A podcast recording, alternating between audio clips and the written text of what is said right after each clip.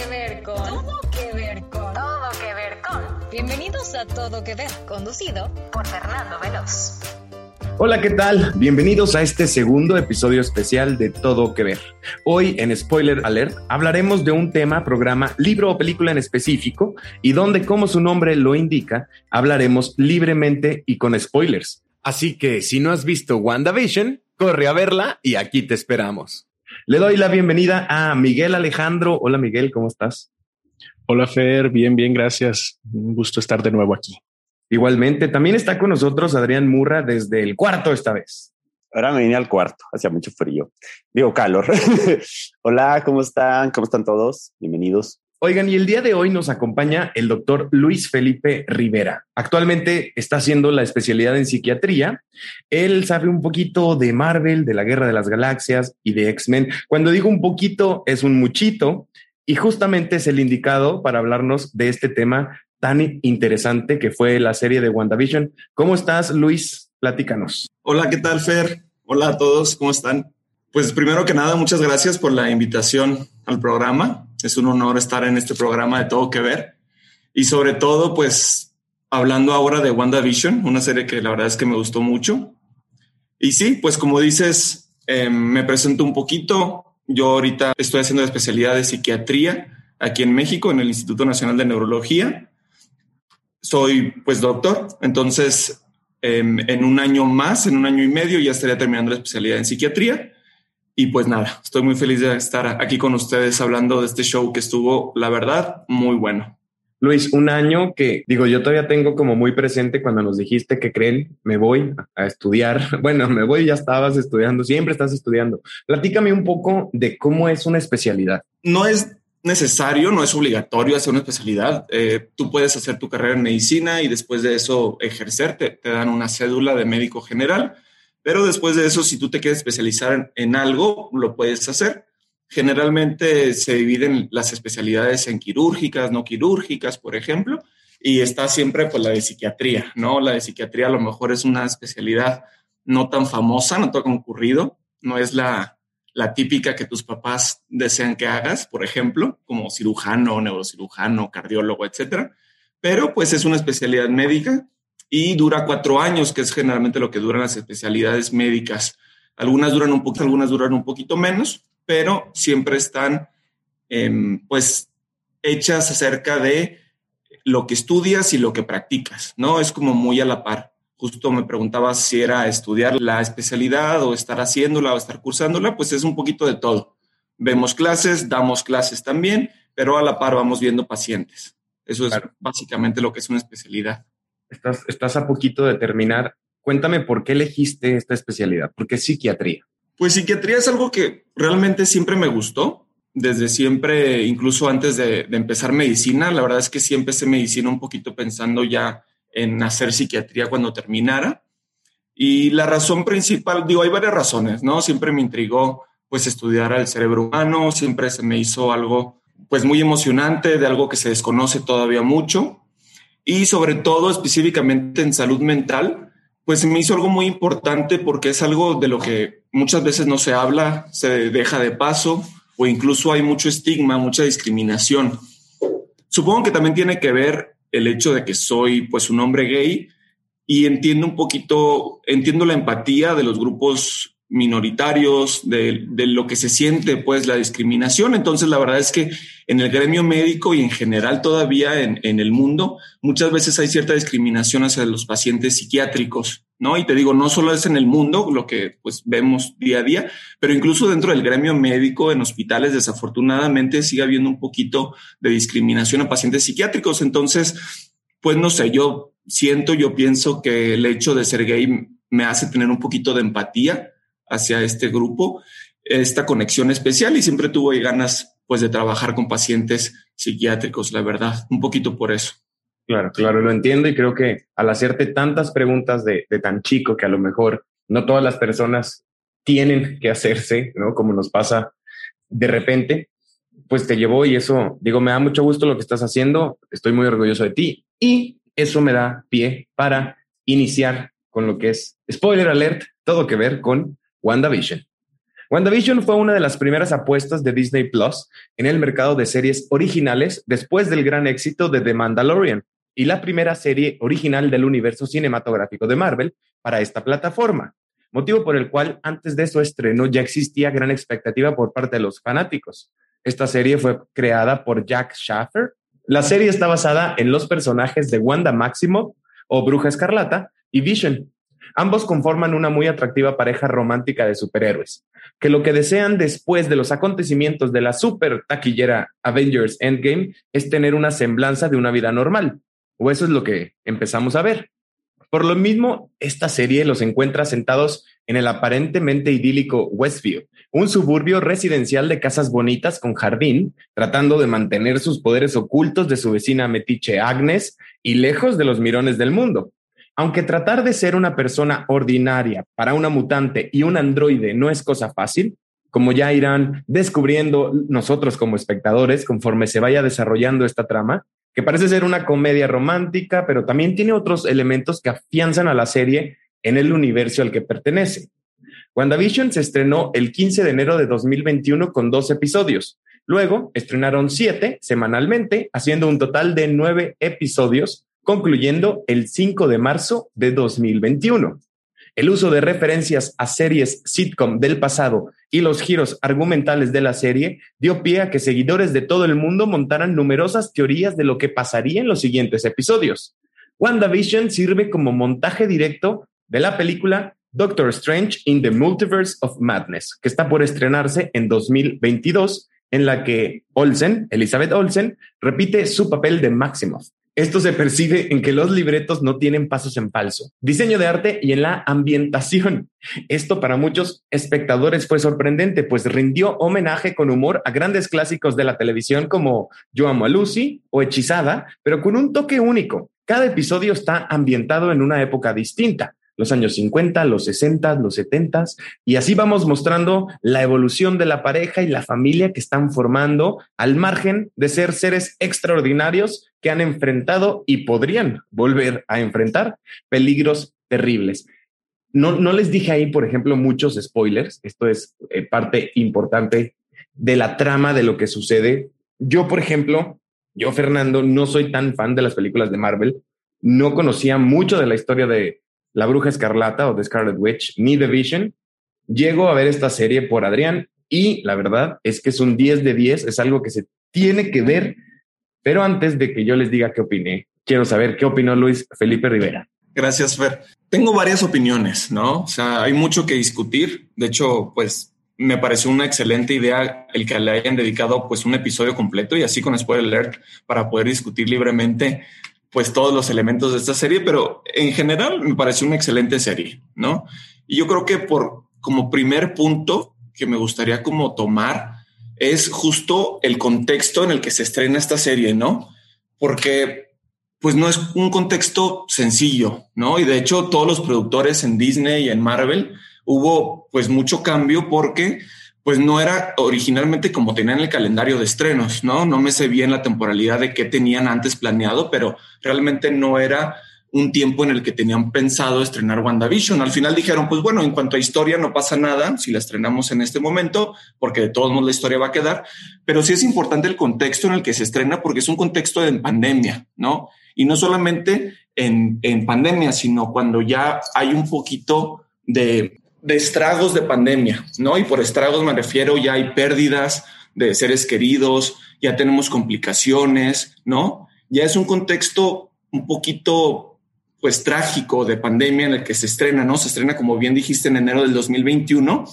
Y esto me parece interesante porque justo la serie habla de cómo muchas veces un mecanismo de defensa que usamos es evadir la realidad. ¿No? Entonces, en, nuestra casa, estando encerrados sin poder salir, una de las opciones que teníamos para poder evadir esta tragedia de pandemia, pues era justamente ver la televisión. Y yo creo que un punto a favor de, de esta ironía, obviamente no creo que haya sido planeado, pero pues sí me parece irónico que justo el hecho de que la serie se trate de evadir la realidad a través de formar un show durante la serie, pues nosotros como espectadores, como audiencia, estamos haciendo justamente lo mismo. Estamos tratando de evadir la realidad viendo un show que a su vez está evadiendo la realidad dentro del trama para hacer homenaje a shows pasados, como bien dijiste en el resumen. No sé qué opinen ustedes, no sé qué opinen Miguel, Adrián, acerca de este contexto en el que se estrenó WandaVision. Yo estoy súper de acuerdo en lo que dijiste y la verdad fue como una tormenta perfecta de cosas que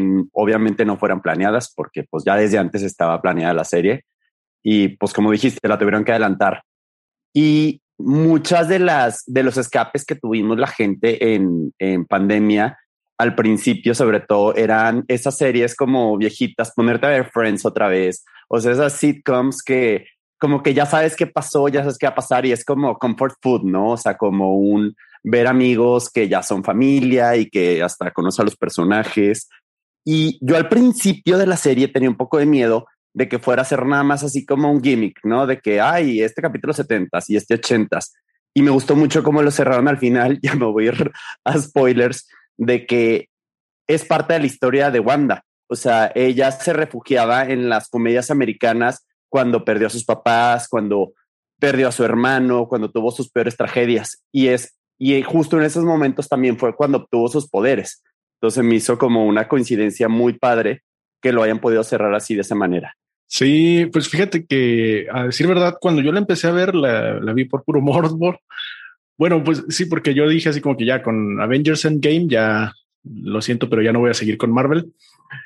Pero salió esta serie y dije, pues eh, no hay mucho que hacer. Y los primeros tres capítulos sí, no, no me gustaron tanto. Sí lo seguí viendo por curiosidad porque se me hacía así como que medio, medio ñoño, ¿no? De que es como, pues sí, como una comedia de como si hubieran agarrado todos los chistes de todas las películas de Marvel y los hubieran puesto en una sola serie. Pero cuando empezaron a salir como que estos guiños de que, ah, caray, pues eh, de que de repente le empiezan a hablar por la radio a, a Wanda, ¿no?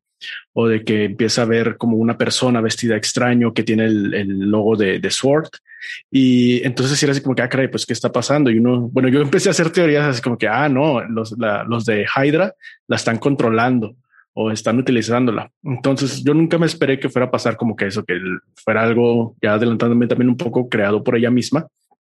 Y en cuanto a lo de la pandemia y el, esta parte de las pérdidas, creo que sí.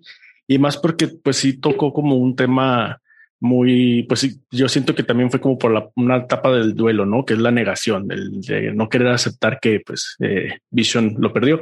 Y eso desde el, de, de, la película de Avengers, de pues que llega y que le dice a Thanos de tú me quitaste todo y Thanos y pues yo ni siquiera sé quién eres, pero sí es como que es verdad, ¿no? Creo que sí merecía Wanda ese cierre, ese, esa parte para ella de que pues perdió al hermano, perdió a Vision, entonces sí le hacía falta pues sí, ese cierre. ¿Tú qué opinas, Fer?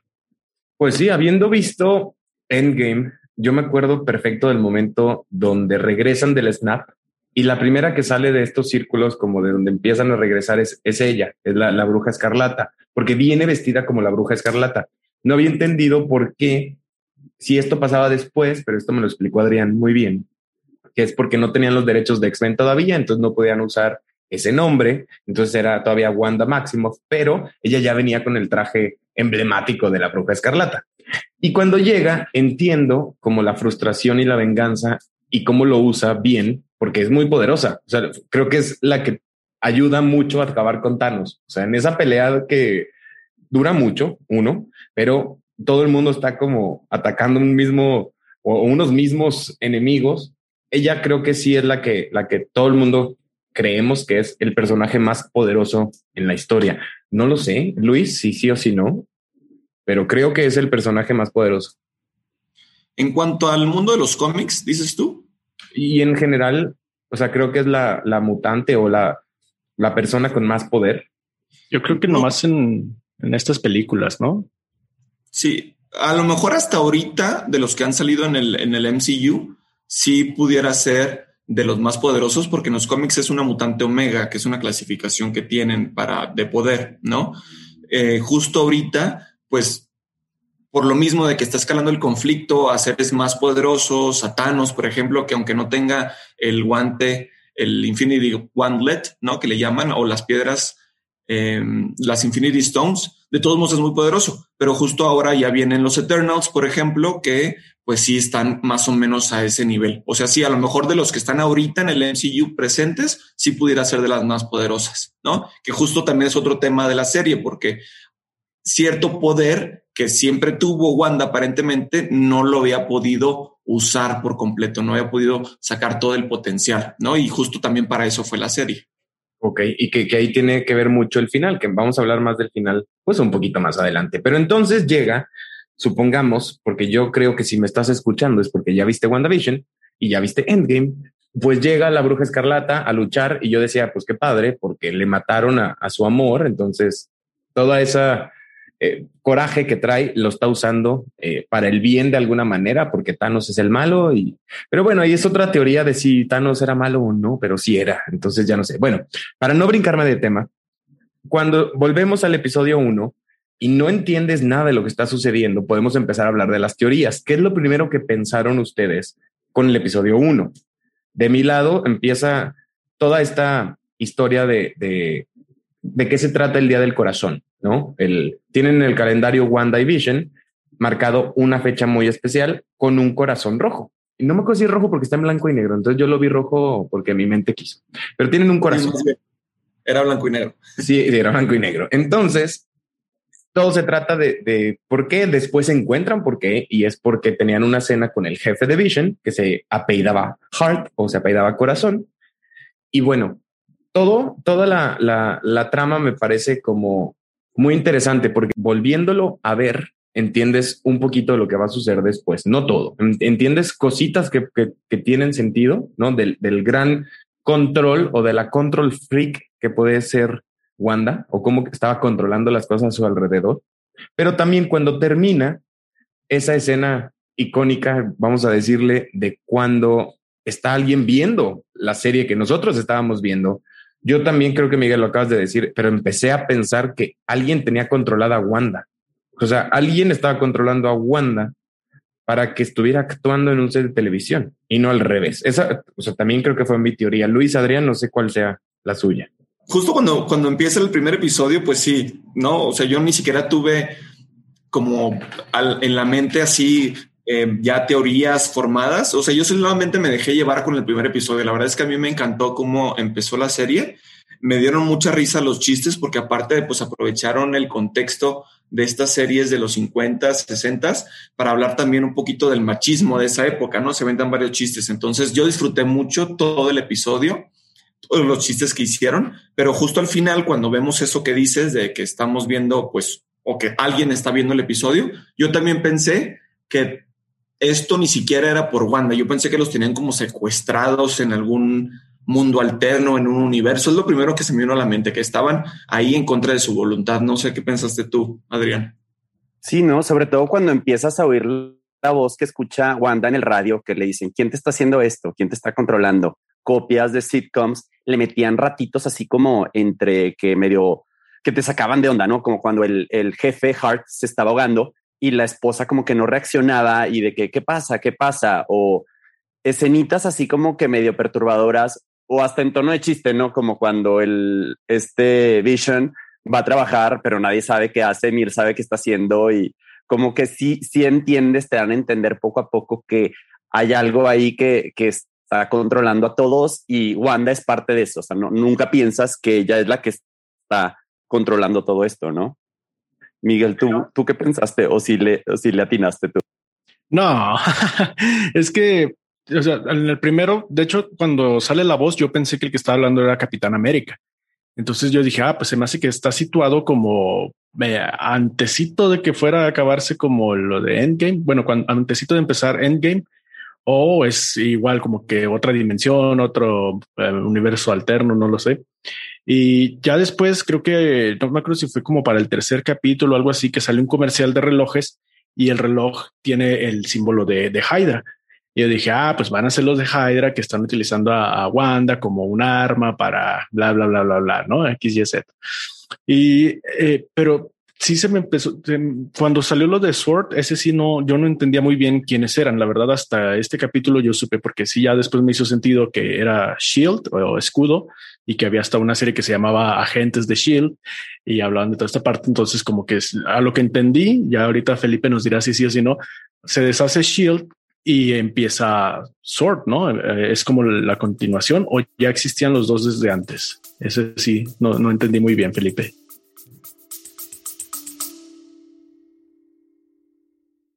Mentiras, el musical, la obra más exitosa de México, llega a la ciudad de Torreón con la participación especial de María León y Yair. 17 de octubre, Teatro Nazas. Venta de boletos en newticket.mx y puntos de venta autorizados. Fíjate que yo tampoco estoy totalmente seguro en los cómics, según yo, llegan a, ver de manera simultánea, pero aquí en el MCU, a como lo dan a entender, yo creo que sí es justo como lo dijiste, ¿no? Primero Shield ya se deshace con todo el caos que se hizo, pero ya después se forma esta nueva organización, ¿no? Que es más o menos similar o con objetivos similares. Sí, pero como más turbia, ¿no? Se me hizo. Y sí empecé a leer, bueno, un amigo me pasaba así como que spoilers porque yo no entendía nada. Bueno, no spoilers, pero sí igual teorías que empezaban a decir acerca de Mephisto, que iba a ser el malo de, de la serie.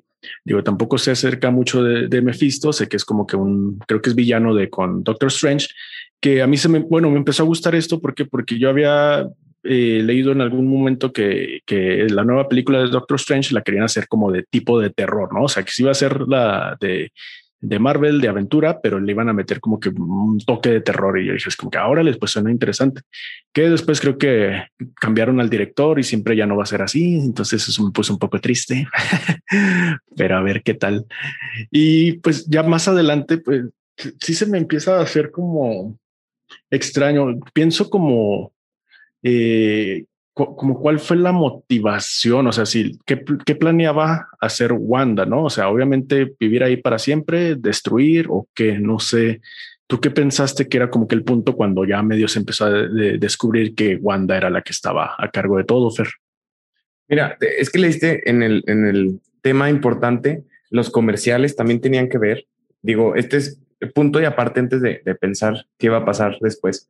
E, en el uno, solo tuvimos los comerciales, porque ahorita decíamos de la voz del radio, que eso pasa en, la, en, la, en el episodio 2, cuando conocemos al resto de vecinas, ¿no? En el primero es súper céntrico, en ellos dos y el trabajo y su casa.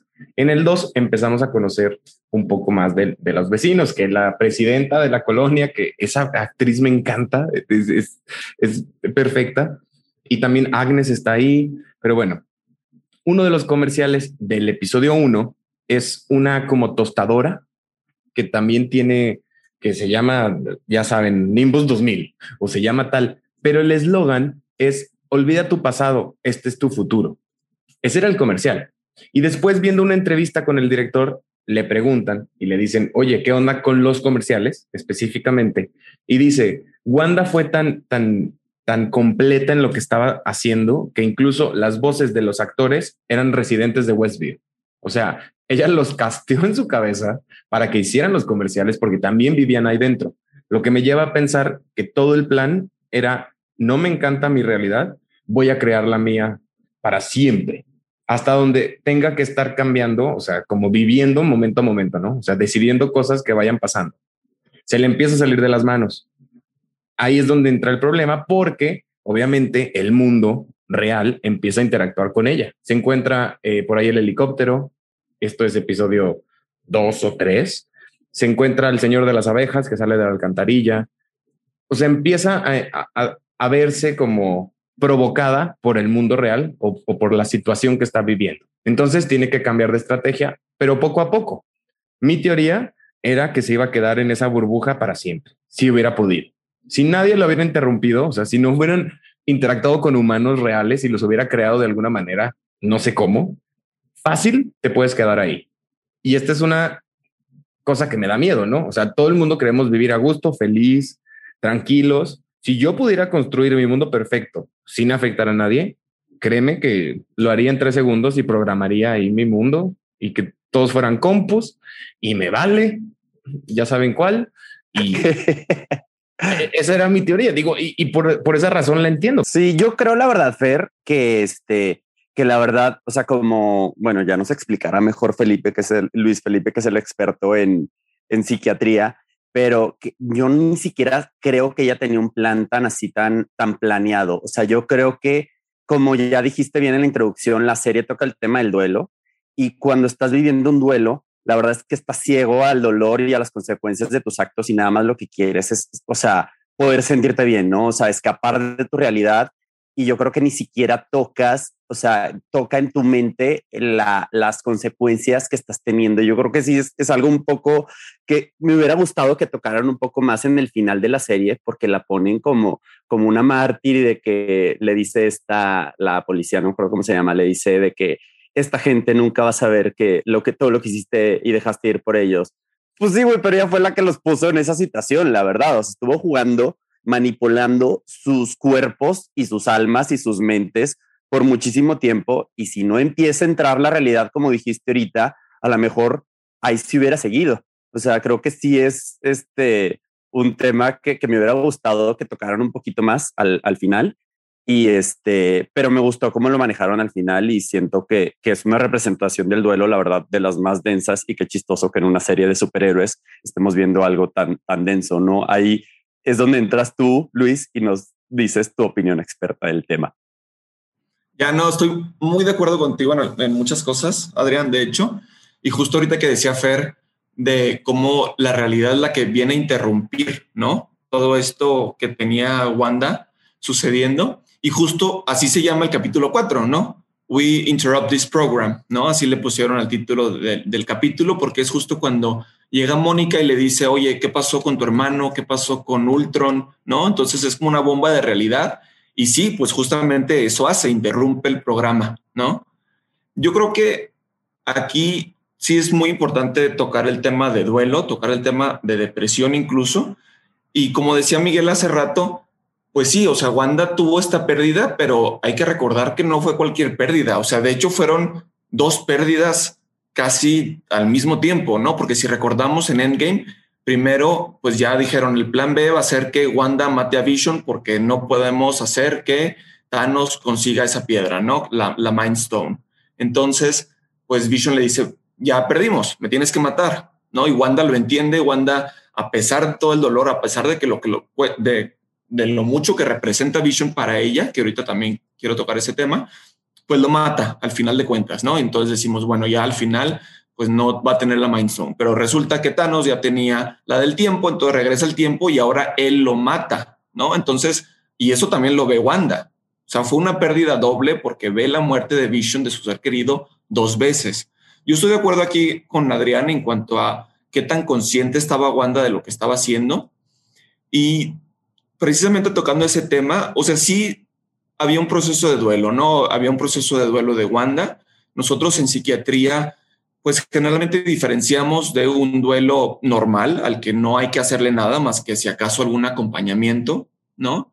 Un apoyo, pero muchas veces el duelo se puede complicar, ¿no? Nosotros podemos hablar de duelo complicado cuando los síntomas ya se salen más allá de un duelo normal. Lo que esperamos en un duelo normal es algo de síntomas depresivos, ánimo bajo, pueden perder un poquito el apetito, pero todos los síntomas depresivos van a ir siempre encaminados a la pérdida, ¿no? A la pérdida de ese ser querido. Pero muchas veces ese duelo se puede complicar y convertirse en un duelo complicado porque ya duró más tiempo, ¿no? Según algunos autores, más de un año ya es un duelo complicado, según otros, más de seis meses, ¿no? Dependiendo a quién le preguntas.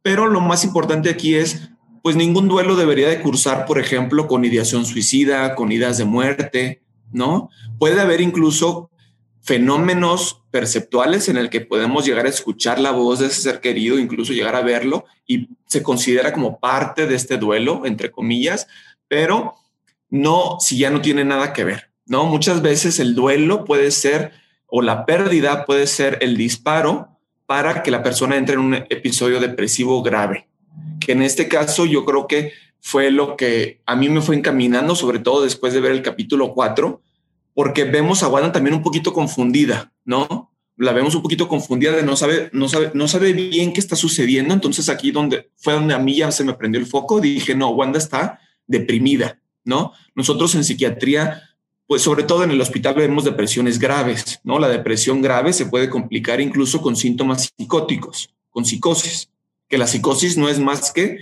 la pérdida de la realidad, ¿no? Un ejemplo de síntomas psicóticos en depresión, por ejemplo, es yo me deprimo, estoy triste y de repente me entra la idea de que cometí un crimen, ¿no? Y por más que me pongan pruebas, por más que me digan, oye, no, tú no cometiste ningún crimen, yo estoy seguro de que cometí un crimen. Incluso puedo llegar a tener alucinaciones, puedo escuchar que hay gente hablando de mí a mis espaldas, puedo sentir que me están persiguiendo, puedo de repente ver personas de traje en la calle que sé que me están siguiendo porque cometí este crimen tan, tan feo, ¿no? Y me siento muy culpable al respecto. Y todos estos síntomas psicóticos obviamente se vuelven psicóticos porque la persona no identifica que son falsos, ¿no? Entonces aquí fue donde me entró a mí la idea, bueno, ¿qué pasaría si Wanda, una mutante con una habilidad para alterar la realidad tuviera una depresión psicótica, ¿no? ¿Qué pasaría con este mutante, con este poder, ¿no? En la mente de las personas con psicosis, pues la psicosis se queda en su mente, la psicosis se queda en su organismo, ¿no? En su mente ellos piensan que la realidad es otra, diferente a la que todos estamos viviendo. Pero ¿cuál es el problema con Wanda? Wanda tiene ese poder de alterar la realidad para todos. Entonces, si su realidad en su mente es diferente, pues ella tiene la habilidad de alterar la realidad misma de todos de nosotros, ¿no? Y yo creo que es lo que estaba pasando ahí. Yo creo que Wanda se deprimió y tuvo síntomas psicóticos que se salieron de su control justamente por sus habilidades como mutante de alterar la realidad. En ese sentido, yo también creo que, sobre todo inicialmente, pues ella no tenía culpa, no tenía intención de malicia. No sé qué. Viene, no, es que aquí viene es muy interesante, porque aquí viene otra vez la pregunta. ¿Wanda sabía lo que estaba haciendo al inicio o no? Yo insisto, yo creo que ella no lo sabía. Cuando escucha la voz en la radio en el episodio 2, creo que es Mónica. Después nos enteramos que es Mónica la voz en la radio y no Darcy. Creo que fue Mónica la que empieza con la radio. Y le, le dice, la línea del episodio 2 es, ¿quién te está haciendo esto? Esa, es el guion. Es que de verdad tienen que ver esta serie, yo creo que ya la vieron. Hay que reverla porque las, las, las frases del guion son perfectas. Si nos ponemos a analizar la frase, ¿quién te está haciendo esto? Pues nadie le estaba haciendo esto. O sea, ella misma se lo estaba haciendo ella misma. Claro. Entonces viene dentro de él que a lo mejor ahí empieza a despertar el subconsciente, si lo llamamos así, de, oh, oh, me estoy dando cuenta que yo más bien estoy haciendo esto porque ahí se encuentra con, con esta chica que nunca me acuerdo cómo se llama, pero están las dos juntas y ella, la, otra actriz, sea, bueno, en la historia, hace como que no escuchó la voz de la radio, solo Wanda la escucha. Entonces pega mucho con lo que está diciendo Luis de vivió o empezó a vivir en un mundo que pensó que se podía quedar, no pudo y aquí viene la decisión, ¿no? Que tenemos todos, ¿hacemos algo o no lo hacemos? Ella decidió seguir haciéndolo. Por ejemplo, si nos empezamos a preguntar, ¿sabíamos hasta dónde llegaba el radio de control?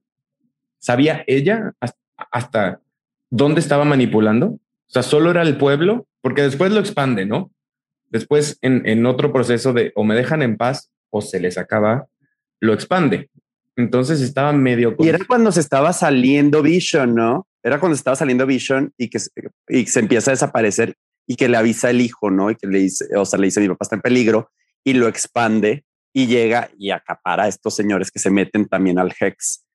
En ese capítulo, fíjate, Fer, ahorita que, que decías de que hasta cuándo estuvo consciente y si se volvió depresión, en ese capítulo creo que, no me acuerdo qué número de capítulo fue, pero era el, el que es como un riff de Modern Family, eh, que ya es como, ya creo que fue la última de sitcom, que ella incluso al principio del capítulo casi ni sale en los créditos Vision, nada más sale ella sola y sale como está la de Modern Family, la, la mamá que no me acuerdo cómo se llama. Gloria. como Claire, que le sale igualititito. Este, y ella empieza como que con la culpabilidad de que ya extendió tanto, ya metió tanta gente, como que se empieza a encerrar ella misma y se, se esconde incluso de este mundo que creó para, para su duelo o sea, está encerrada, le empieza a decir a los hijos de que no, la vida no vale nada y nada, nada significa nada. Y ella misma ni siquiera ve a Vision, se esconde. E, esa realidad que ella creó para escapar de su duelo ya, ya no está siendo sostenible y le está causando otro tipo de presión que la hace que se encierre, que no quiera ver a nadie, que, que ni siquiera quiera estar en ese mundo que tanto la estaba supuestamente ayudando a llevar ese duelo. Entonces toquemos otro punto interesante. Cuando Vision empieza a despertar y a darse cuenta que algo no está bien, sabiendo que Vision no existe y es una idea creada por Wanda, significa que todos por dentro tenemos esa vocecita. Póngale la cara que quieras. Si, por ejemplo, mi abuelo, mi padre que falleció, o sea, en situaciones muy alarmantes, tendremos esa vocecita del subconsciente que empieza a despertar y a decirte algo no está bien, como por dentro, Miguel. Ay, es que, o sea, eh, bueno, ahorita eh, respondo a esa pregunta, pero yo creo que más que la vocecita, sí, o sea, sí creo que no sabía como que el daño que ella estaba haciendo pero sí creo que estaba consciente de que lo estaba haciendo, porque eh, creo que al final, no recuerdo si en el episodio final o algo así, sí dice, como no da la historia de cómo llegó a, esa casa, que era la casa que ellos iban a hacer, y que es como que truena, ¿no? Y es cuando ya se queda, que también me quedó la duda de por qué se hizo como que ese hexágono, pero creo que sí estaba como que hasta cierto punto consciente de lo que estaba haciendo, porque cuando sale incluso el, el sujeto este de, de, de, de abeja, y ella dice así como que no, y lo regresa todo y lo acomoda como a su gusto, ¿no? Entonces a mí eso es lo que me da la idea de que sí estaba hasta cierto punto consciente de que lo estaba haciendo y que no quería que se le, lo que dijiste al principio, que era como que control freak, ¿no? Que lo, lo quería que todo estuviera bajo su control. Y eso de la vocecita creo que empieza como ya cuando se da cuenta de que sí está haciendo daño más allá, pero empieza por, ahora sí que como dijiste, ¿no? Por Vision, que Vision le está diciendo así como que, ¿qué está pasando? Que eh, las personas están atrapadas, eh, no recuerdo mucho esta parte, y de los, de los hijos, ¿no? Que es como que eso que también se me hizo súper triste porque fue como que decidir entre sus hijos que, que, que, dijeron, pues esos sí son de ella, de ella, o sea, como no es tanto mm, como una, pues sí, como una, ajá, y como que pues era sacrificarlos pues para no seguir lastimando a los demás. Pero creo que sí, bueno, depende de, eh, ya Felipe nos ayudará más con esto, pero yo creo que sí habemos quizá personas que tenemos esa vocecita que nos dice, oye, creo que te estás pasando de inserte aquí la palabra, pero eh, hasta donde yo sé, hay ciertos tipos de personalidades que no cuentan con esa vocecita que lo que yo sé pues es la parte de la sociopatía o los antisociales. ¿Qué opinas tú, Felipe? Sí, bueno, totalmente de acuerdo, ¿no? Las personas con un trastorno de personalidad antisocial, lo característico es que tienen una pérdida de la empatía. Ellos son incapaces de, por decirlo de, manera burda, de ponerse en los zapatos de los demás, ¿no? Ellos no pueden sentir ningún tipo de empatía, que como un trastorno de personalidad lo esperaríamos constantemente, ¿no? No por episodios, diferente a cuando una persona se deprime. Que volviendo al caso, yo creo que es el, detalle con Wanda. No creo que hubiera sido algo de personalidad porque justo lo hubiéramos visto en algunos otros momentos del, del universo. De hecho, pues incluso se vuelve una superheroína. Pero aquí sí está en un episodio en donde yo también creo que al principio no era muy consciente de ello. Sí, bien dices en el episodio, creo que tres fue justo o, o al final del dos, en donde se encuentran a esta persona que sale de la alcantarilla y ella misma regresa, ¿no? Pero también, pues podemos hablar de qué tan consciente estaba. O sea, a lo mejor yo ahí lo interpreto como que estaba consciente de que a lo mejor ella tenía algo de control, pero no totalmente consciente, justo como decían hace rato, de qué tanto daño le estaba causando a los demás, ¿no? Incluso, pues me queda la duda si en ese momento estaba consciente de que el vision que tenía no era un vision real y si estaba consciente o no de que las personas que estaban como casteadas en este show, pues eran personas de verdad que estaban siendo manipuladas, ¿no? Ahí también, pues me queda la duda. a lo mejor es parte de lo de la negación, ¿no? O sea, a lo mejor en, en, cierto nivel sí sabía o como que tenía la sospecha de lo que estaba haciendo, pero pues como que empujó esos pensamientos para no sentirse culpable, ¿no? O sea, a lo mejor es también parte de la misma negación que, ella misma estaba haciendo. Claro, y aparte una persona, volviendo eh, pues a lo que yo les decía, una persona, una persona cuando está en psicosis, en general, o sea, tiene sus ideas delirantes, que son ideas falsas que sostiene a pesar de que le están diciendo otra cosa, pero lo característico también de la psicosis es que está formando mal el pensamiento. O sea, cualquier cosa que suceda mientras la persona está en psicosis la puede interpretar mal. ¿No? O sea, nosotros pensaríamos que, bueno, si ya está viendo evidencia de que algo está sucediendo, pues inmediatamente va a captar, pero no es así. Las personas lo vemos con pacientes que están en, en psicosis, muchas veces, a pesar de que se les esté mostrando evidencia de que lo que crean está mal o de que están en un lugar seguro, pues de todos modos tienden a pensar mal porque están en ese estado, ¿no? Y justo como lo, haciendo igual la analogía con la clínica, que pues como psiquiatra es lo que estoy viendo yo en el, show, obviamente lo que veo todos los días. Nosotros cuando tenemos un paciente internado, por ejemplo, con una depresión, con síntomas psicóticos, no es como que le damos el tratamiento y de la noche a la mañana ya, ¿no? Ya saben que todo lo que estaban pensando estaba mal, que lo que veían era falso y, listo, se van a su casa, ¿no? Es un, es un tratamiento que tarda días en hacer efecto, se quedan hospitalizados justo para vigilarles la toma del tratamiento y para evitar que no hagan algún, algo más que vaya a complicar, ¿no? Como que se vayan a agredir a alguien, se vayan a agredir a sí mismos. Y durante los días, conforme va tomando el tratamiento, poco a poco empiezan a volver a la realidad, ¿no? Poco a poco empiezan a, nosotros le llamamos reducir las ideas delirantes, que no es otra cosa más que les empieza la duda así como, ok, ¿qué tal si lo que estoy pensando no es verdad? ¿Qué tal si es falso? ¿No? Pero a lo que voy es que es un proceso, van primero, primero tienen la duda de si lo que estaban pensando realmente era verdad, luego van diciendo, bueno, tal vez no es verdad, tal vez es falso, y finalmente ya cuando están pues en vías de remisión ya dicen, no, lo que estaba pensando estaba mal, ya no están viendo cosas, ya no están escuchando voces y justo es un proceso que yo veo similar en la serie, ¿no? Fue un proceso paulatino en el que Wanda poco a poco se fue haciendo más consciente y más consciente de lo que estaba sucediendo. No sé cómo lo vean ustedes. Eso yo digo, yo lo veo de parte de, la clínica porque le digo es lo que veo todos los días, pero bueno, no sé ustedes. Pero justo es eso, fue, fue escalando, fue superando. Si hablamos de las etapas del duelo, del duelo, pasó por todas. Yo, mi interpretación es que todo lo que sucede durante la serie es Wanda hablándose a sí misma. O sea, Vision, cuando dice cosas, es, es Wanda hablando como alguna frase que le dijo Vision, los vecinos, los hijos, o sea, todo, todo es parte de su mente, excepto dos personajes, que son eh, Vision Blanco, que entra después también por la realidad, y Agnes, que Agnes, ya hablaremos de ella, Agatha, Agatha, perdón, que Agatha, que nunca me acuerdo cómo se llama, pero hablaremos muy pronto de ella, se los juro. Entonces, hay Nada una... más, yo quería decir una cosa rapidísimo antes de que vayamos a hablar de Agatha Harkness, que tenemos a fuerzas que hablar de Agatha Harkness, que siento que se robó el show y hizo un gran papel esta Catherine Hahn, la neta. Qué bueno que al final, spoiler, pero pues ya sabemos que esto es spoiler alert, sigue viva porque la neta harían mal en quitarla de la serie. O sea, quitarla pues del universo Marvel porque lanzó en mil memes, una canción increíble. O sea, la neta sí, para mí se llevó la serie.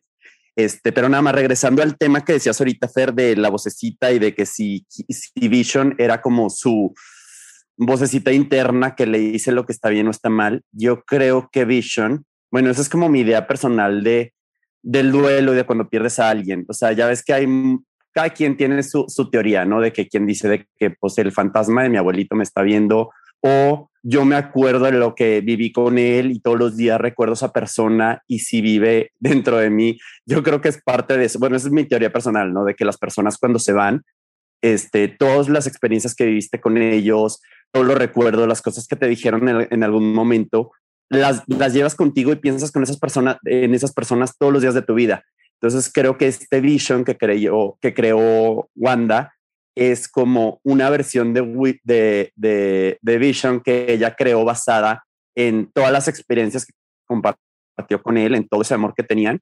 Y, y es quien y es una versión incluso más real que el Vision, el que vuelven a reestructurar, el Vision blanco, que parece más al Vision que vimos en las películas, que, que este otro Vision, que son las partes de él construidas, porque tiene los recuerdos que Wanda compartió con él y que ella se los dio para hacer una, una, versión más auténtica y aunque no tenga alma, para mí se me hace que es, pues sí es Vision, ¿no? Es la parte de, de Vision que vive con Wanda y que va a estar con ella para siempre.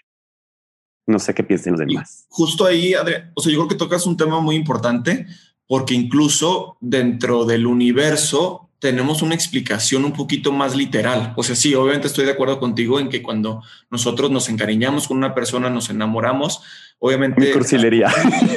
Sí, no, y es verdad. Eh, hasta en psicoanálisis hay un término para eso, ¿no? O sea, al fin de cuentas, los, las personas que amamos se vuelven un objeto, así se le llama en psicoanálisis, y lo introyectamos, ¿no? Lo, lo, lo hacemos una parte de nuestra identidad. Pero recordemos que aquí en el MCU, esta parte lo llevan un poquito más literal porque hay que recordar que a Wanda una parte importante de sus poderes viene del cetro de Loki, que el cetro de Loki tenía la Mind Stone, ¿no? Que es básicamente el alma de lo que le dio vida al cuerpo de Vision que hace Tony Stark, ¿no? Entonces, de cierta manera, literalmente hay un poco de Vision adentro de Wanda. Exacto. ¿No? Porque o sea, un, un poco de la piedra se transmitió a Wanda que le dio este incremento en sus poderes. Entonces sí hay un pedazo de Vision dentro de Wanda y Wanda se lo dice, digo, perdón, Vision se lo dice a Wanda cuando Wanda no lo quiere matar. O sea, Vision le dice, no te apures. O sea, de todos modos, yo estoy dentro de ti de cierta. No me acuerdo cómo es el, el, diálogo exacto, pero sí le dice algo así como dándole a entender de yo voy a estar adentro de ti, pase lo que pase. ¿No? Y en algún otro momento, en, alguna otra escena de Infinity War, creo que es cuando están teniendo esta escena romántica en un hotel en Europa, también le dice así como, es que yo te, como que dan a entender que ellos se entienden muy bien a otro nivel y es justo por eso, tenían esta conexión porque tenían una conexión un poquito más literal, no solo, no solo emocional, ¿no? Eso yo creo que también valdría la pena rescatar, que se me hace algo muy bueno y también explicaría por qué aparte pues esta pérdida le, le dolería todavía más a Wanda, porque sí es una parte de Wanda. Pero es justo, justo, es el centro, yo creo, de la serie, que, que Vision en, en todo momento se está preguntando quién es. Y hay una teoría en la programación, en, en la cibernética, en la cibercultura, que ya, ya viene pronto, eh, que, que habla de eso, que se llama el barco de Teseus, que es cuando un código, supongamos una página web, un programa de software, es actualizado, sigue siendo el mismo o no. Y los humanos teorizamos también sobre esta teoría de entonces quién soy, el alma importa porque me identifica o no. Y esto sucede durante la serie constantemente. De incluso Vision se pregunta quién soy, dónde estoy, pero es, es, es importante recalcarla porque, como dijo Luis, entonces Vision existe dentro de Wanda, por lo cual ella puede transmitirle los recuerdos al Vision nuevo, al Vision blanco, y él se va, ¿no? Entonces, creo que también esto tiene que ver con la idea del futuro de Wanda, porque al darse cuenta que no, ¿se acuerdan que una de las partes principales es cuando ella llega después de, Endgame, llega al centro y se encuentra a Vision en partes y le dice, vengo por el cuerpo y no se lo quieren dar. Cuando lo reconstruyen, lo regresan, entra a su universo, ella puede contactar con él darle un pedazo de lo que fue, ahí yo creo que encontró la luz de decir, lo voy a volver a ver. Y una de las frases que ya no pude decirla porque Adrián habló de, el personaje más famoso de la televisión, pero hay dos frases de Vision que ahora sabemos que eran de, de Wanda, pero le dice, una de las que más me gustan es, ya nos hemos despedido antes, así que es lógico que volvamos a decir hola. Y en muchas teorías lingüistas, el aloha, el shalom, tienen que ver con esto. Hola y adiós no es algo para siempre. Entonces, quizá en este mundo, nosotros como humanos simples, plebeyos y sin poderes, ¿será que nos volvemos a reencontrar? ¿Será que el conectar con alguien a, un gran nivel nos dé un pedacito de ellos para poder buscarlos en otra parte? Digo, me estoy viendo muy teórico, pero hay otra teoría que también está bien padre. Digo, otra frase, ¿cuál teoría? De, de Vision a sus hijos que le dice gracias por escogernos. ¿No? Y, también tiene que ver con todo lo que está sucediendo en la cabeza de alguien que, pues, que ha pasado por muchas cosas. Y también digo, otro de los fundamentos principales de WandaVision que yo entiendo es que nunca te dé pena ser como eres o, o cuando no encajas es por algo. O sea, son como patrones que empecé a ver que ella sentía que estaban sucediendo y de repente los dejó ir pensando que alguien más se los podía decir, ¿no? O sea, qué padre que yo pensara en, no sé, en, otra cosa y pudiera crear a alguien que viniera a decírmelo, ¿no? Como yo me merezco que me digan gracias y hago que eh, exista Miguel y venga Miguel a decirme gracias. O sea, pues qué padrísimo, pero no sé si está sucediendo, ¿verdad, Miguel? Gracias. Sí, pues, fíjate, ahorita que estás diciendo eso me llama mucho la atención eh, dos cosas.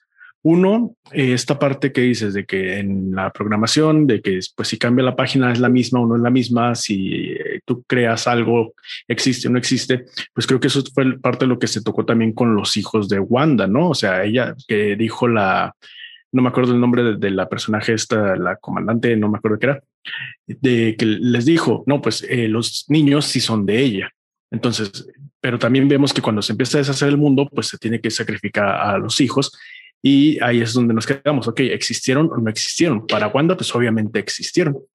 Eso por esa parte.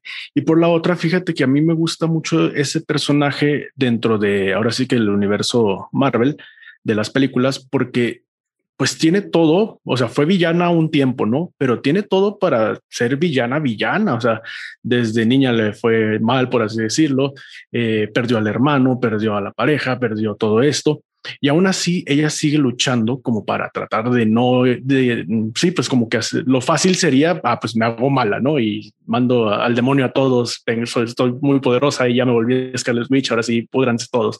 Pero aún así ella sigue como en esa lucha, como tú dijiste, de ella misma decirse, no, pues lo fácil es ser malo, ¿no? Que creo que es lo que intentó Agatha, como que llevarla al lado oscuro, por así decirlo, y que no consiguió en cierta manera, pero sí le dio ese poder que, que quizá era lo que ya se merecía, ¿no? Ahora sí que algo para hacer algo más allá, algo más grande de ya tanta pérdida que había tenido. No sé qué opinas tú, Adrián. Este, sí, no, totalmente de acuerdo con lo que dices. Y este, digo, y regresando un poquito nada más al tema de, las frases de, de, Vision y del duelo, también me encantó la frase que luego se burlaron mucho de ella en Twitter y así, de cuando están hablando justo en la escena del hotel, creo que es cuando acababa de perder a su hermano Wanda y lo está consolando, o no, no sé por qué están hablando del duelo. Le dice, el duelo no es más que el amor perseverando. O sea, el duelo significa que a pesar de que la persona ya no está ahí, a pesar de que esta persona ya no está contigo, o sea, tu amor por esa persona persevera tanto que sigue contigo, ¿no? Y sí, bueno, regresando ahora sí al tema de, de Agatha Harkness, que este, sí me interesa mucho escuchar su opinión de ese personaje. Este, empiezo por preguntarles, ya ves que ahorita preguntaste que si sabíamos lo que era de Hex y si adivinamos ese plot twist. Creo que el segundo gran plot twist de la serie es que la villana que estuvo controlando todo desde un principio a, y que estuvo manipulando fue, fue Agatha. Este, ¿Vieron venir ese plot twist alguno de ustedes o no? No. Estamos diciendo no con la cabeza. yo, de esa manera no. Como que sí pensaba que iba a ser villana al final, pero yo pensé que estaba como, o sea, conforme fue avanzando la serie, yo pensé que estaba como de lado, nada más observando el desmadre que estaba haciendo Wanda. No, o sea, yo no pensé que estuviera interviniendo activamente. Yo pensé que nada más estaba ahí, así como esperar su momento para actuar. Para atacar. justo tomando lo, lo, del, lo del Hex, nada más. Yo creo que porque hace rato, no sé si fuiste tú, Fer, que mencionó de por qué era hexagonal esto, ¿no? Yo creo que simplemente fue por eso. O sea, le, dieron una forma hexagonal al, al, campo para poder hacer este juego de palabras de que Darcy dice, ay, jaja, si ya la podéis, se llama el Hex, ¿no? Porque ahí ya nos estaban dando pistas de que ya Wanda iba a dejar de ser Wanda, iba a ser lo que debería de ser, ¿no? O sea, Scarlet Witch, una verdadera bruja, que es justo pues la transición que hace durante la serie, ¿no? Yo creo que nada más fue para eso, para hacer para poder hacer ese juego de palabras que la verdad es que sí me gustó. Pero sí, gran personaje, Agatha.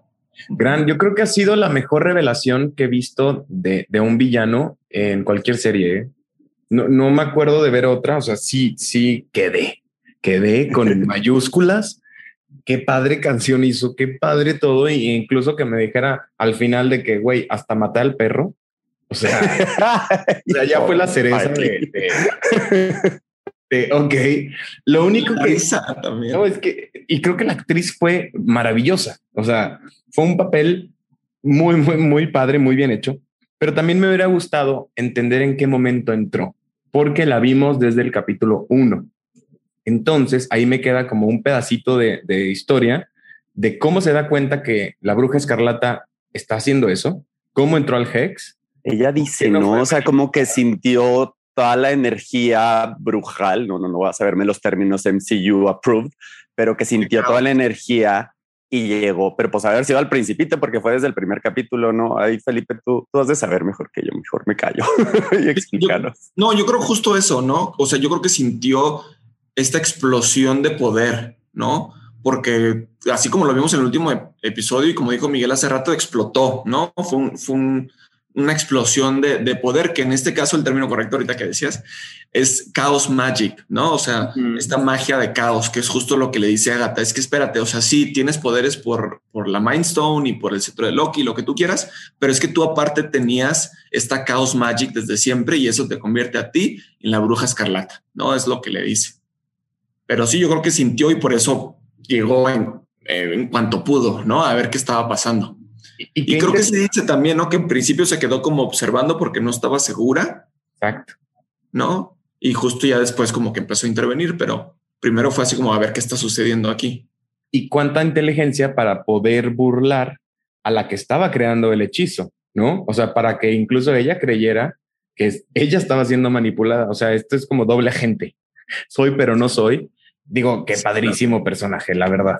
Creo que su ambición al final es la que la, pues sí, la, la termina acabando o bueno, haciéndola un objeto más, porque al final pues termina hechizándose con el aprendizaje que encontró Wanda gracias a ella, ¿no? O sea, es, yo te hice esto y al final Wanda va y le dice, jaja, aprendí de ti.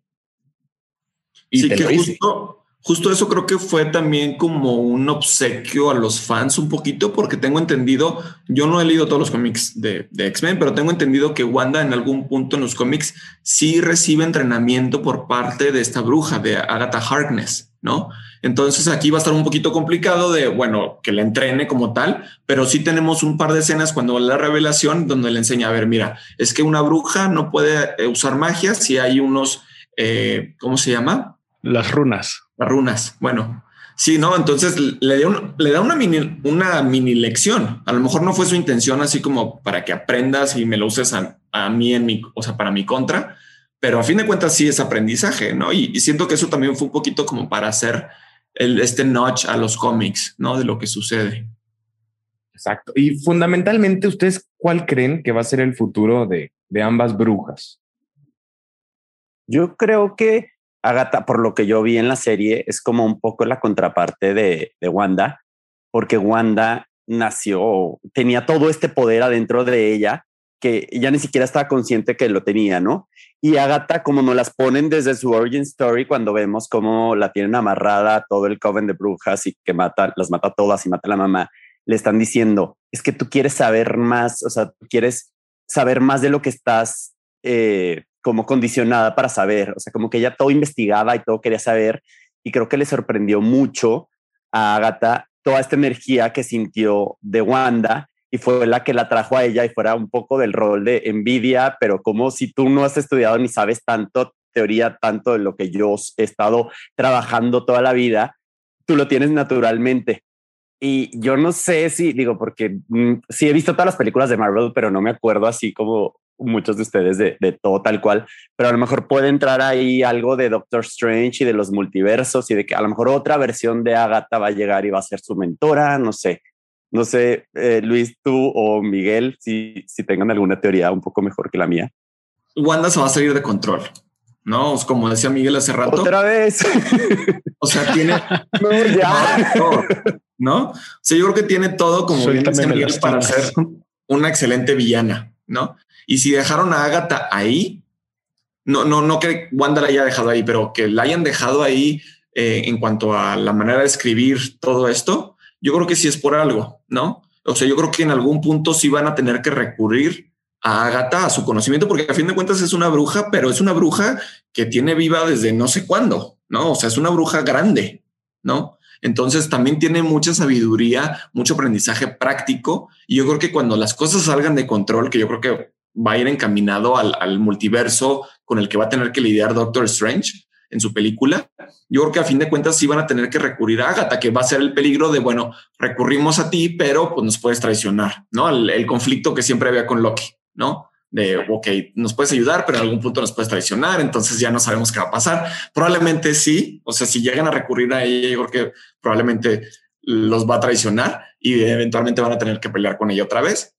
Pero yo creo que de las razones o de las motivaciones que va a tener Wanda para que se salga de control también es que los hijos tal vez vuelvan a aparecer, porque si recuerdan en la escena post créditos está como leyendo este libro a la Doctor Strange, ¿no? Como con su proyección y se alcanza a escuchar los gritos de uno de los hijos pidiéndole ayuda. Entonces, ese es el detalle con los multiversos. Con los multiversos tienes el libro abierto para hacer lo que quieras, así lo que gustes. Puedes revivir los muertos, puedes crear alternativas, puedes crear lo que tú quieras. Entonces estos hijos que nunca existieron, pues tal vez en un multiverso sí van a existir. No sé qué opines, Miguel. Sí, pues yo también creo, o sea, definitivamente que lo van a conectar con eh, Doctor Strange, la nueva película, esa y la que está saliendo ahorita de Loki. Y bueno, esto quizás no tenga mucho que ver, pero a mí me, me, decepcionó mucho cómo nos, nos dieron una falsa esperanza de que salió Pietro, pero que salió como, o sea, con Quicksilver de los X-Men y eras como que no, a fuerza ya se conectó X-Men con, con, las películas estas de Marvel, con los Avengers, no, ya, ya estuvo. Y no, nomás era un como, la ah, se la creyeron. Se pues muy buen guiño, la neta, porque pues ya dijimos, ya ahora sí X-Men van a estar, ahí, ¿no? Y era el vecino que quería ser actor.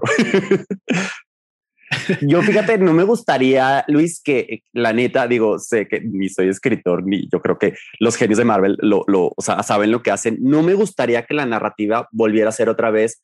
Wanda tiene tanto poder y se le sale de control y la tienen que controlar. Me gustó mucho que al final, o sea, porque había muchas teorías de que a lo mejor Doctor Strange iba a salir y le iba a rescatar o tal. se me gustó que ella misma fue la que usó el poder de, de Agatha y fue la que terminó con todo y fue la que se salvó ella misma. Y me gustaría, porque me encantó cómo cerró la serie, que si hicieron todo este proceso de duelo de ella y que este proceso de duelo la ayudó a encontrar su poder y su, su, verdadero yo como bruja, la Scarlet Witch, que la llamó Agatha, me gustaría que ya, ya no repitieran eso y que ella ya sea poderosa y, ya no vuelva a caer este, en descontrol. Pero bueno, pues tiene que seguir la historia, entonces probablemente es lo que va a pasar. Yo la, posibilidad que vería sería que ahora sí verdaderamente, intencionadamente, le valga madre todo y haga lo que tenga que hacer para conseguir su objetivo. O sea, ya sería como una pérdida de control más consciente, un poquito distinta. Pero sí que, digo, no sabemos, a lo mejor Loki va a ser el culpable de, de, lo que va a llegar a solucionar Doctor Strange, que es lo que estamos viendo pues ahorita con la serie de lo que, ya empezó. No sabemos si a lo mejor va a tener algo que ver porque se están metiendo mucho con el flujo de tiempo, con la línea de tiempo sagrada que le llaman, ¿no? Entonces no sabemos si al final Loki va a ser el culpable de, de la creación de este multiverso de locura que va a ser el título de la película de Doctor Strange que hablando de Loki también y de, y de Agatha conectando todo, en el último episodio que salió Loki, no sé si ya están viendo Loki, pero en el último episodio que salió Loki, de Loki, el, eh, empieza que están como en, unas, en una feria eh, renacentista, ¿no? Y están todos vestidos de manera temática como de esa época. Y, y cuando llegan estas personas que pueden viajar por el tiempo, hay una persona que los identifica de, oigan, ustedes no están vestidos para este festival. Y es una persona que se parece mucho a Agatha. No es la actriz, eso, eso me queda claro. Pero sí me quedó la duda de si es el personaje de Agatha, porque sale con una vestimenta, pues, eh, como de la feria encajando, pero a la vez sería así como, bueno, pudiera ser una bruja y sale con el pelo chino, sale con el pelo de Agatha. Entonces, no sé, ahí yo estoy muy intrigado a, a qué va a conducir todo esto. Pero no sé, tú qué opinas, Fer yo le voy más al poder que va a tener el libro, el Darkhold, sobre las cosas. Agatha es la primera que, que viene a, porque ella lo tenía, entonces que lo tenga y Wanda se lo robe, literal, va a tener mucho más, porque Agatha ya lo conocía, yo creo que ya lo había leído, había partes que no lo entendía, va a haber partes que Wanda sí entendió, pero una de las claves va a ser, pues sí, ahora sí que literal la visión sobre este libro y el nuevo Vision va a venir también y también Doctor Strange, pero no sabemos de qué se trate. Creo que lo, lo mencionan algunas veces con Mephisto, lo menciona alguna vez Thanos también, Entonces, con el gran poder que, está adquiriendo, que ya tenía esta, esta bruja, porque por lo que entiendo también, antes de despedirse de Agatha, Wanda le roba los poderes, porque también aprendió esa técnica, que antes no la tenía y no la han mencionado. Entonces, eso también estaría fabuloso, porque Agatha Harkness es conocida por ser una bruja que puede absorber eh, el poder de otras brujas, entonces sería muy interesante si se lo quedó Wanda y cómo lo va a usar en el, con el libro, con, los, con lo que está aprendiendo, con lo que venga ahí.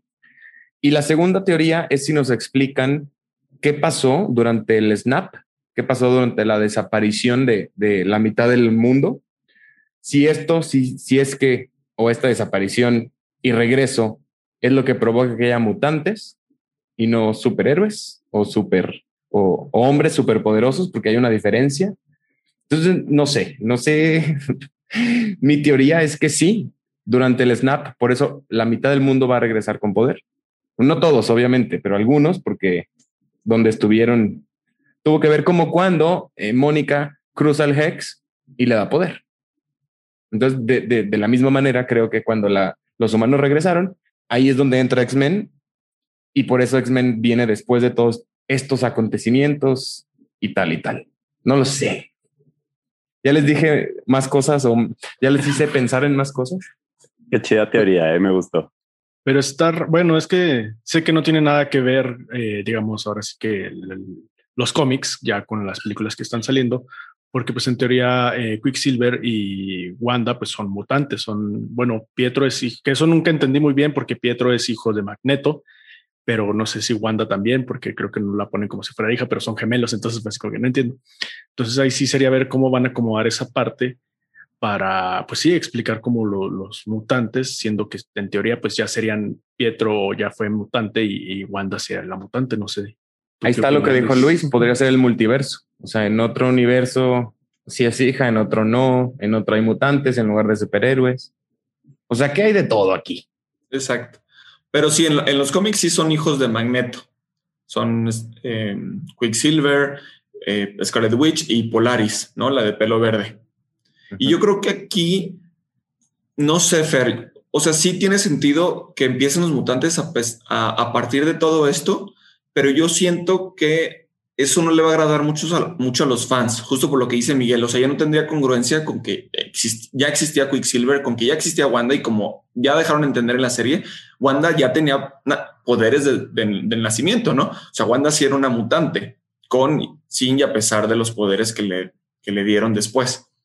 Entonces, y además de que hay muchos mutantes que característicamente son mutantes viejos, ¿no? Como Apocalypse, que pues existe desde la época de Babilonia. Entonces yo creo que habría mucho descontento si dicen en el universo como a partir de este momento ya van a empezar a existir los mutantes. Yo creo que se van a sacar otra explicación de por qué no habían intervenido acerca, así como los Eternals, ¿no? Porque obviamente los Eternals, como su nombre lo dice, pues obviamente ya existían cuando sucedió todo esto y van a tener que dar una explicación de por qué no intervinieron cuando estaba sucediendo todo esto.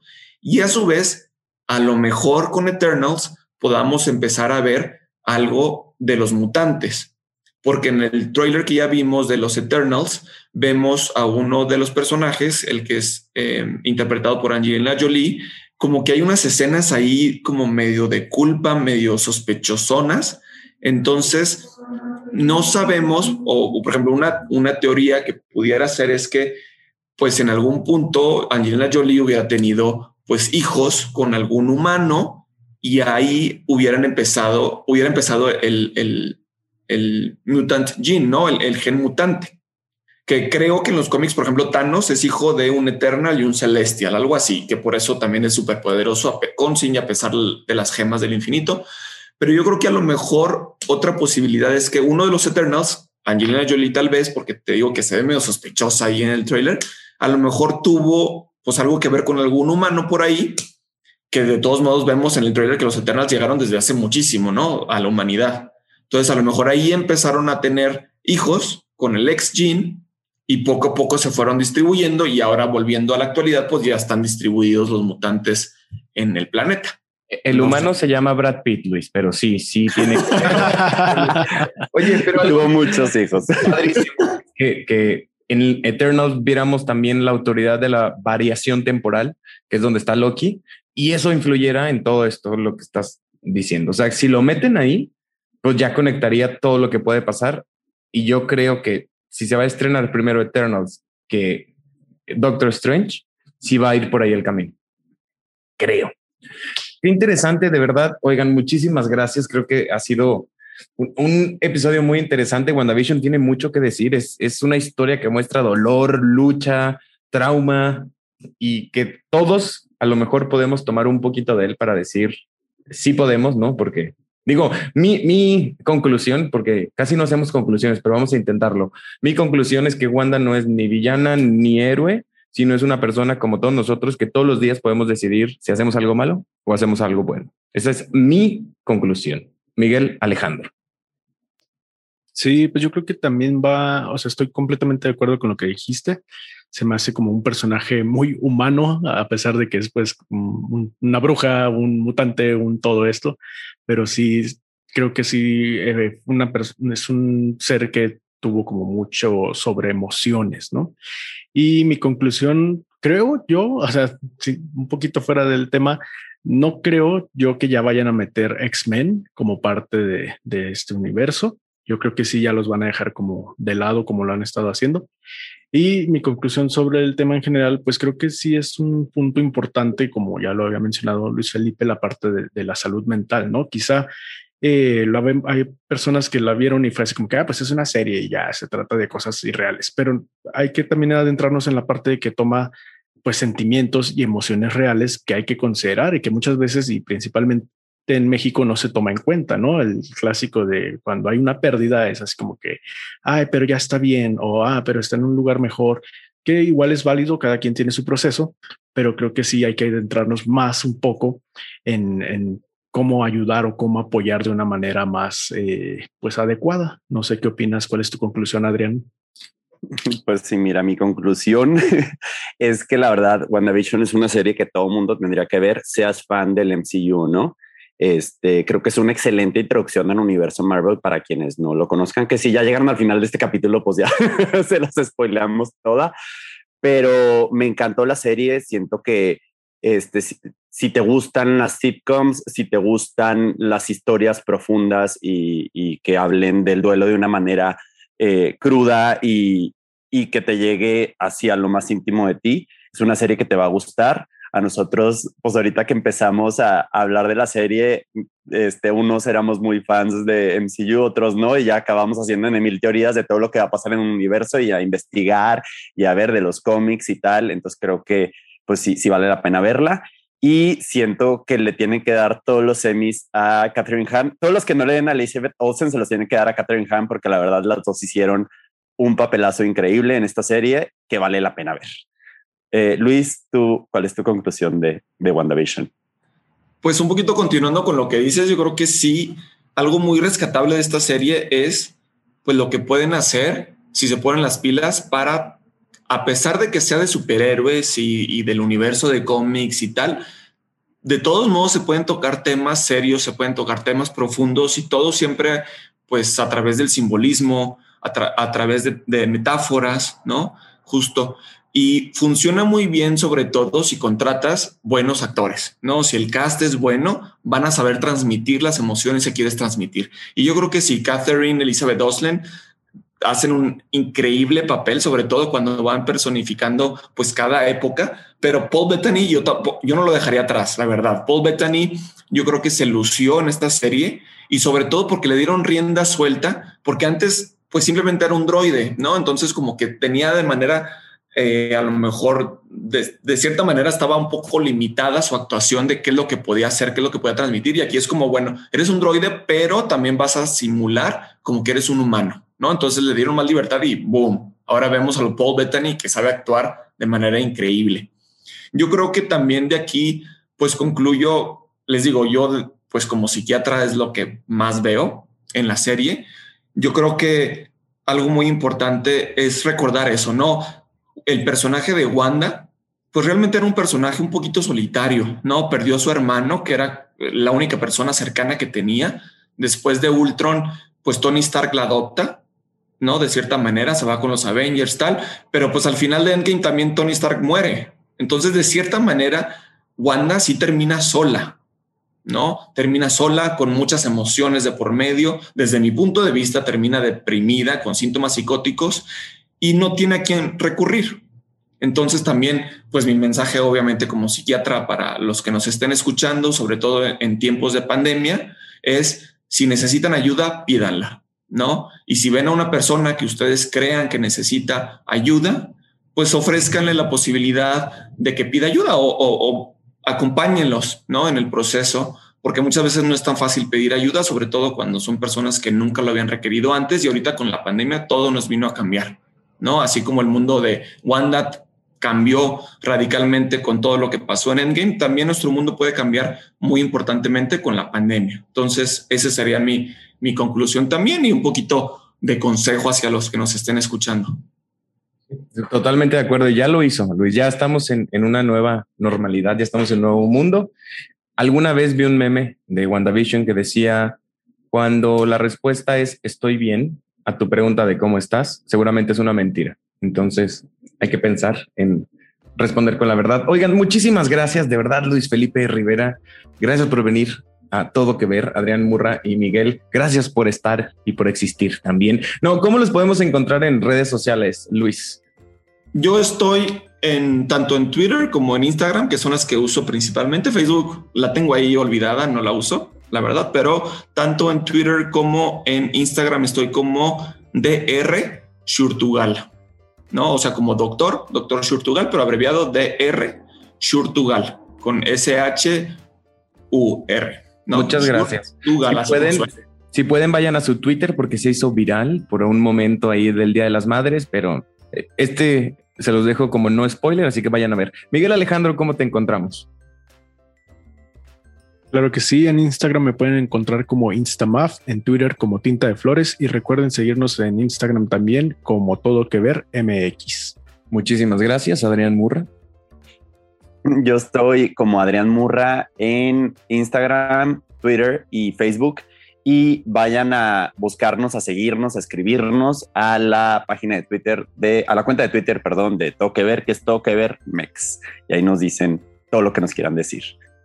Yo soy Fernando Veloz y esto fue Todo Que Ver.